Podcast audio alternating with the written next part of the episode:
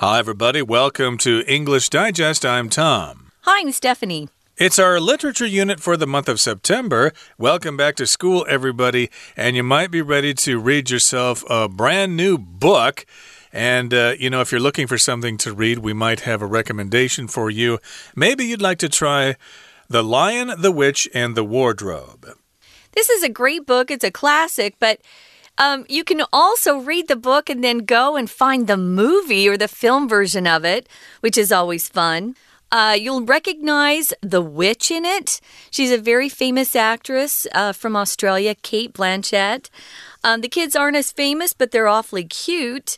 So, what we're going to do, as we usually do with literature units, is talk about the plot for the first two days, and then we're going to start talking about the author a little bit and then finally some of the themes within the book.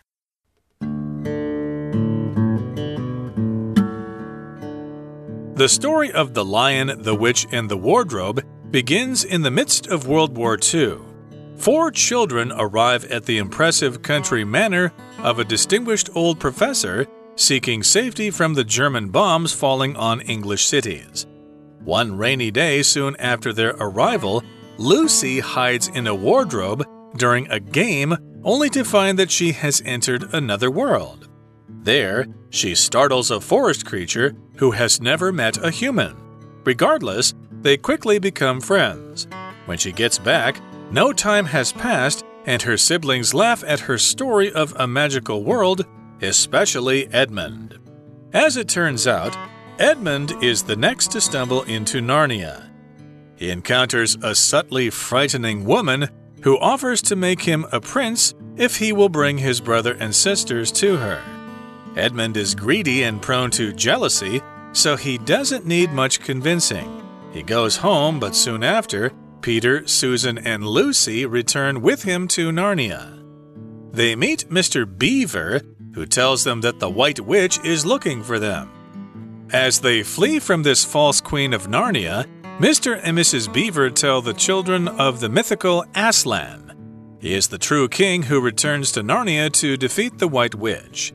When Edmund hears this, he breaks off from the group to betray his family. However, when he reaches the witch's castle, he is forced to reckon with the fact that she has never intended to honor her promise to him. Meanwhile, the other children meet up with Aslan and an army of talking animals by the stone table.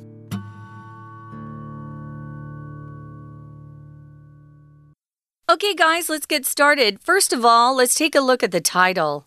So, we're going to discover the magical land of Narnia. It doesn't exist in real life. Our author actually made it up. He created this land himself. And it is magical because you'll find that the animals can talk in this particular land of Narnia. It exists in the imagination of the author C.S. Lewis, which we'll talk about in a couple of days, but we're going to summarize the plot of our story, The Lion, the Witch, and the Wardrobe, in today's program. And we're also going to discover this magical land. And the story of The Lion, the Witch, and the Wardrobe begins in the midst of World War II. So, in the midst of means in the middle of. And World War II, of course, was a great conflict which took place in Europe and Asia. And of course, uh, this is centered in England there because the Germans were bombing London at the time. I wanted to mention in the title that we've got this word wardrobe, which in America we use primarily to talk about um, your entire collection of clothes. But if you're speaking with someone from the UK, they'll often talk about uh, storing something in their wardrobe. Um, it just means the closet. We have a lot of wardrobes here because in Taiwan we don't have a lot of built in closets, in the older apartments at least. But uh, you can refer to that tall cabinet where you can store your clothes and other things in it as the wardrobe or a wardrobe. I just bought one for my apartment. Um, I'm in a building with no built in closet. So that's what the wardrobe is there. It doesn't mean someone's collection of clothes. Indeed. So that's where the story begins, actually, in that wardrobe, and we'll get to that in just a second. So, again, this story is taking place in the midst of World War II, or at least it begins in the middle of World War II. And four children arrive at the impressive country manor of a distinguished old professor seeking safety from the German bombs falling on English cities. So they're at a country manor, which is like a big house, a chateau or something in the countryside, and the children have just arrived there from one of the cities. I assume it's London. It could be some other place. I'm not quite sure. But in any case, they arrived there to escape the danger of those bombs falling in one of those cities. The professor is described as being distinguished, which means people know who he is. He's probably quite successful. He has a lot of respect given to him from other people. So he is a distinguished old professor. Sometimes when you see that word manor, I also think automatically of mansion because those manors were quite beautiful. They still are. Uh, you'll find more country manors in Europe than you will in America, but they're very, very nice homes. So he is in a beautiful home. The four kids have arrived there and they're seeking safety, as Tom said, from those German bombs. Uh, they were bombing cities, especially London at that time. So these are four kids out in the countryside, and one rainy day soon after their arrival, Lucy hides in a wardrobe during a game only to find that she has entered another world. So, again, they're in the country. It's a rainy day, so the kids are probably playing hide and seek or something yeah. like that. And Lucy hides in a wardrobe in one of those cabinets where clothing are kept. And then she discovers and she finds that she has actually entered another world. The wardrobe is actually an entrance to this other world, this fantasy magical world. Mm, of Narnia. Well, there she startles a forest creature who has never met a human. So she runs into some sort of creature who lives in the forest, and that particular creature probably went, huh, Who are you? Well, if you startle someone, you kind of shock them, scare them. Uh, maybe you appeared out of nowhere and they kind of jumped. Oh, you know. That's uh, startling someone. You can say, if you were the one who was startled, oh, you startled me. Um, that happens quite often in real life. So, this particular creature has never met a human. Regardless, or even though that's true, they quickly become friends. So this creature sounds like a pretty nice creature. Indeed, so they become friends, and when she gets back, when Lucy returns, no time has passed. It's as if time did not uh, pass at all. It's as if time stood still there while she was in Narnia. And all her siblings laugh at her story of a magical world, especially Edmund. So, siblings, of course, are your brothers and your sisters. And Edmund sounds like a mean boy. He laughs at Lucy. What a stupid story. What a silly story. You imagine that you went to this world and met this, uh, this forest creature. Boy, do you have a vivid imagination. Right. So moving on to paragraph two, it says, as it turns out, Edmund, the one who was making fun of Lucy, saying, Oh, you're just making up uh, this story, it's not true, he's the next one to stumble into Narnia. To stumble into something means that maybe you didn't plan on it, but it just uh, happened without a lot of planning. Maybe you were able to stumble onto a great new apartment that you could rent. You didn't know that it was there, you just kind of ran into it. That is the meaning here of stumble. You guys are probably used to hearing stumble, though, as a verb that means you kind of trip over something, you know, you kind of lose your balance. But here it just means he found something by chance. It was a chance encounter. So he was the next one to stumble into Narnia. Right, and uh, after he stumbled into Narnia, he encounters a subtly frightening woman who offers to make him a prince if he will bring his brother and sisters to her. So if something's subtle or if it's done subtly, that means it's not really obvious. It's uh, got a lot of details and things like that that are hard to really pay attention to. So she seems a little frightening, but uh, maybe she's not. She's actually frightening, but it's hard to notice that she is. And uh, she offers to make him a deal. Hey, get your brothers and sisters, and I will make you a prince. Hmm. I wonder what this kind of uh, scary woman wants with, uh, you know, the brothers and sisters. So Edmund is greedy. If you're greedy, you want more than your fair share. We also describe people who are greedy who want more and more money. Money is never enough. They want as much as they can get. Or if you're a little child, maybe you're greedy because if you have candy or some sweets, you don't want to share them with anybody else. You're greedy. Well, he is greedy and prone to jealousy. If you're prone to something, it just means you're likely to be that way. So he's likely to be a jealous person. If you're jealous, you want things that somebody else has. You're not happy for them. You think you should have those things instead. So he is prone to jealousy. Uh, you can be prone to lots of things. You can be prone to sneezing if someone uh, shakes too much pepper around. That's my dad. Uh, you can be prone to uh, clumsiness if you stumble and um, don't walk very gracefully. You can be prone to a lot of things. Maybe you're prone to getting colds more easily than others. And you can use this to describe a place too, like uh, Taiwan is prone to typhoons or Hualien is prone yeah. to earthquakes. Uh, they say that they get a lot of earthquakes in Hualien. But in this particular case, Edmund is prone to jealousy. He often gets jealous of other people.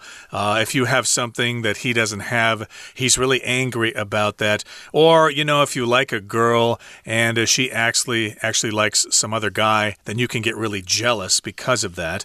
And, uh, well, he wants to be a prince, so yeah, he doesn't need much convincing. He's going to uh, let this frightening woman make him a prince, and he will probably bring his brother and sisters to her. What a mean boy. Okay, I know. that's a terrible sibling. I'm glad I don't have a brother like that. Okay, that brings us to the midway point in our lesson for today. Here comes our Chinese teacher. 大家好，我是派老师。 今天讲解的是九月份 Unit Four Discover the Magical Land of Narnia in the Lion, the Witch and the Wardrobe 第一天的课程。这个单元要介绍的是经典的英国儿童文学。大家看过《纳尼亚传奇》的电影吗？如果看过，应该就会对课文内容感到相当熟悉。和往常一样，前两天都是书籍内容的概要介绍。第三天的内容包含作品评析以及作者生平介绍。好，我们一起看第一段。第一段大致上介绍了故事背景还有人物。二战期间，有四个孩子到乡下躲避战乱，他们先后进入一个奇幻的世界，叫做 Narnia。先是 Lucy，而后是 Edmund。对内容有大致的了解之后，我们现在一起来看一下这个段落的英文学习重点吧。请先看第一句：The story of the lion, the witch, and the wardrobe begins in the midst of World War II。好，那请同学呢特别注意到这个 in the midst of，就是在什么期间。再来，请看第二句：Four children arrive at the impressive country manor。of a distinguished old professor seeking safety from the German bombs falling on English cities。这个句子有三个重点。首先，第一个是分词构句，请注意逗点之后 seeking safety，这里呢就是属于分词构句，主词一样是 four children，这四个小孩子，他们是为了要躲避德国。轰炸英国的城市，所以到了乡下来。第二个，请特别注意 from 这个介系词，这个介系词有远离的意思。老师给大家一个例句哦：A shot of vaccine is likely to keep you from getting COVID-19。打一针疫苗有可能呢，可以帮你避免掉感染武汉肺炎。from 一样是远离的意思。再来第三个，请同学看到 a distinguished professor，意思就是有名望的、受人敬重的教授。那请同学记得一个词叫 distinguished guest，是贵宾的意思。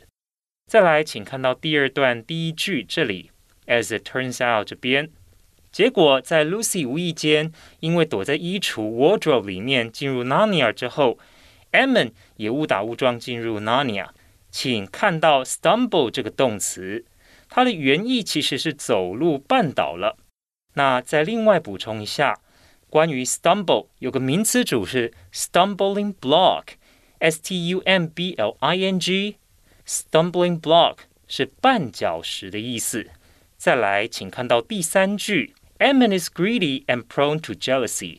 请特别注意这个 prone to jealousy，prone to 就是容易发生，有什么倾向。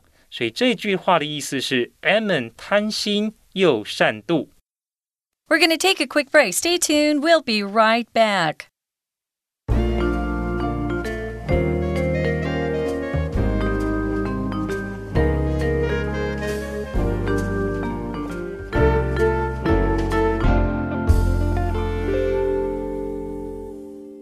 Okay, welcome back. We're summarizing our featured work of literature for the month of September The Lion, the Witch, and the Wardrobe.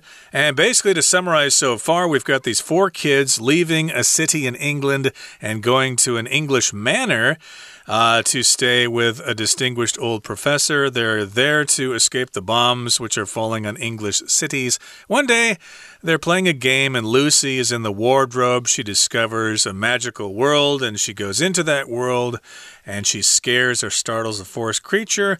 Uh, they become friends after that. Lucy comes back and tells her brothers and sisters all about her adventure.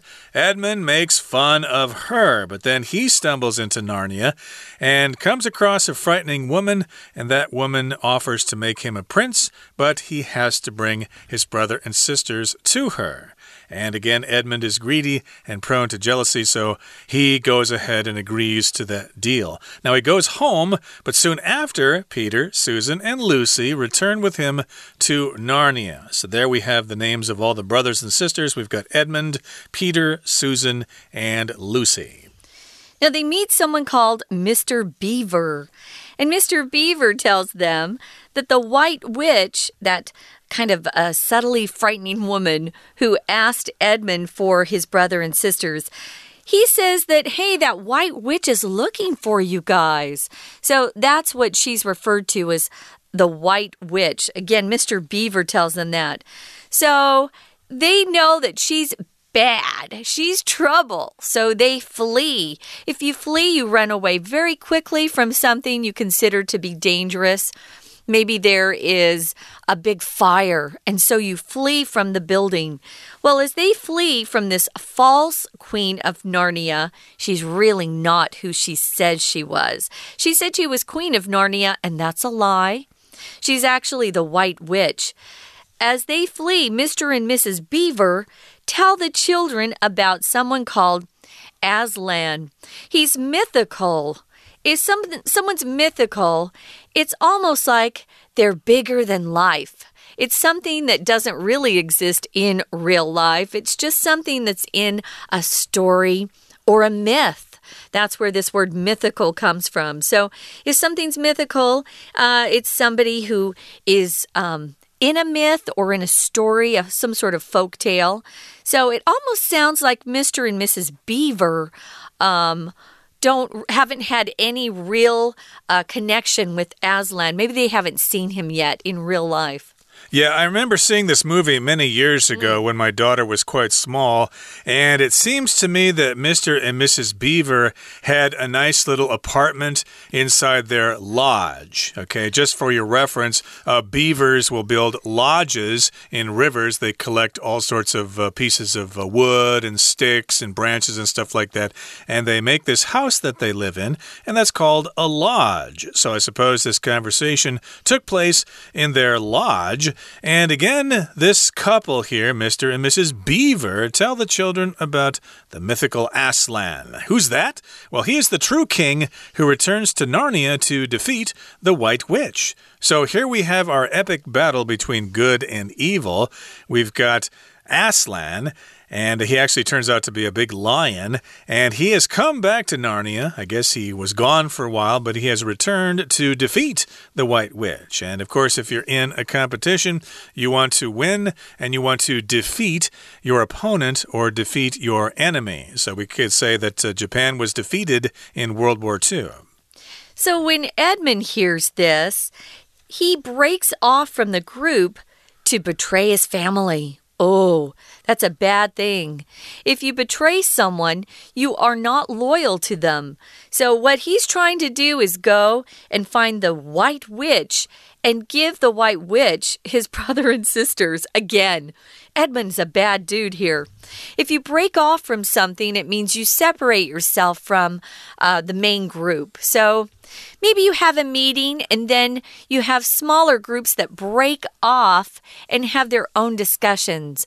Or maybe you have a long piece of hard candy and you break off a piece to give it to your friend to eat. That's break off. You separate yourself from a larger group or piece. And of course, this is an example of the many two word verb phrases that we have in English break off.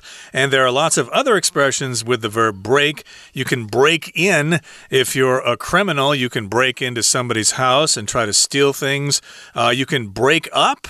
Uh, if you're a couple and you've been, been going together for a while and you found that you don't really have enough in common and you don't want to continue the relationship, you can break up. You can break out.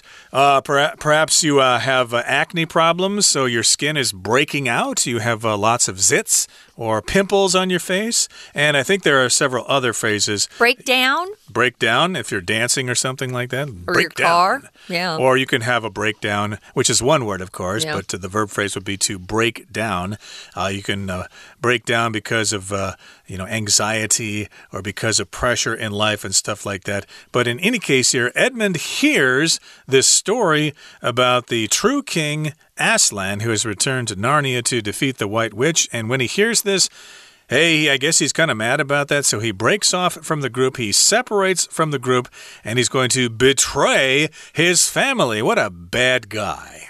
Yeah, it says here he is forced to reckon with the fact that she has never intended to honor her promise to him.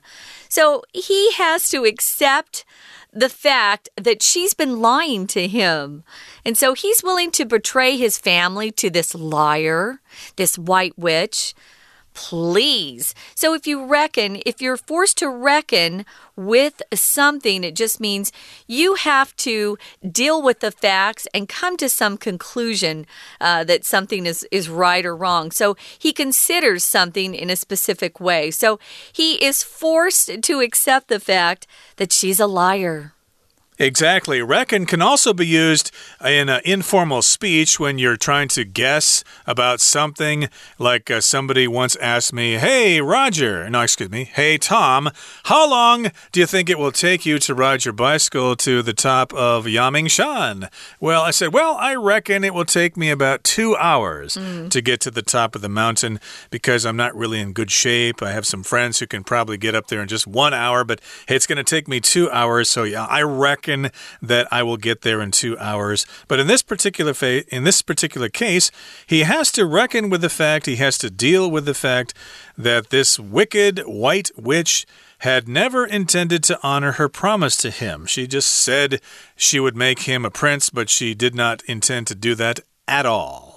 I also wanted to mention reckon is often heard in cowboy movies or cowboy shows on TV. Ah, reckon you need some rest. You know, it just means I think, or that's my opinion. So, yeah, he is uh, finally has to conclude that she's been lying to him. He's not going to be a prince for betraying his brother and sisters. So, meanwhile, what's happening with the other kids? Well, they meet up with Aslan, that mythical lion, that lion who's really the true king of Narnia. To meet up with someone just means you get together. You know, you might meet up with someone at a cafe or meet up with someone in a different country. Maybe you had plans to both fly there and then have a vacation together.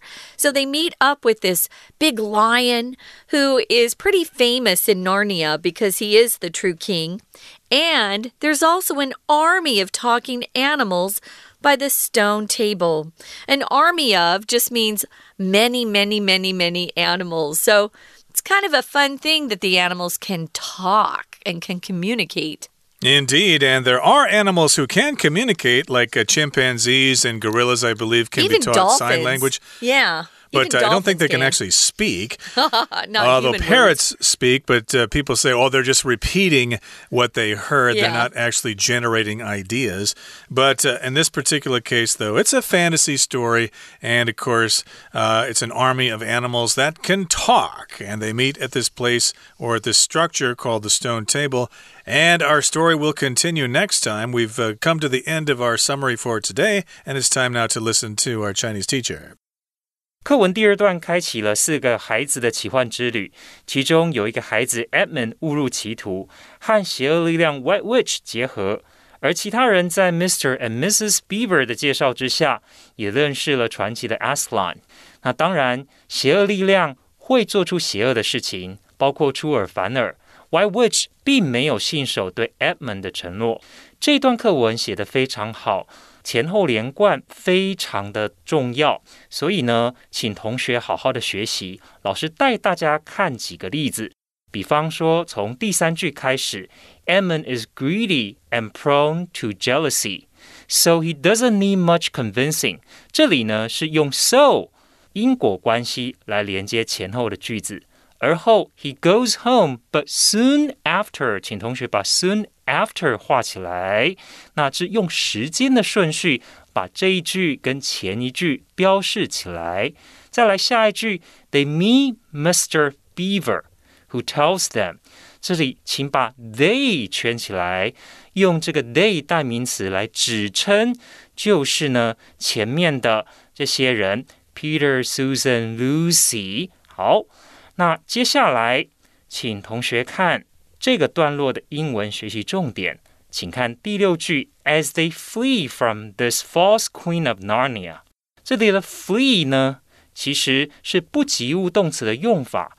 不过，同学请注意，flee 也有及物动词的用法，包括说，The refugee fled the war-torn country。The refugees fled the war-torn country，难民呢逃离了受到战争蹂躏的国家。好，接下来请看到第八句，When Edmund hears this, he breaks off from the group to betray his family. Break off 是表示脱离的意思，脱离的意思。不过 break off 如果当及物的话，其实我们可以解释成把什么东西拨开来。老师给大家一个例句，比方说，My dad broke off a piece of chocolate and gave it to me。我爸爸把一块巧克力剥开，剥开出一片，然后把那一片给了我。My dad broke off a piece of chocolate and gave it to me。好，以上是我们今天的中文讲解，谢谢。 That's it for today, but please join us again next time when we continue to summarize our magical story, the Lion, the Witch, and the Wardrobe. Please join us then. From all of us here at English Digest, I'm Tom. I'm Stephanie. Goodbye. Bye.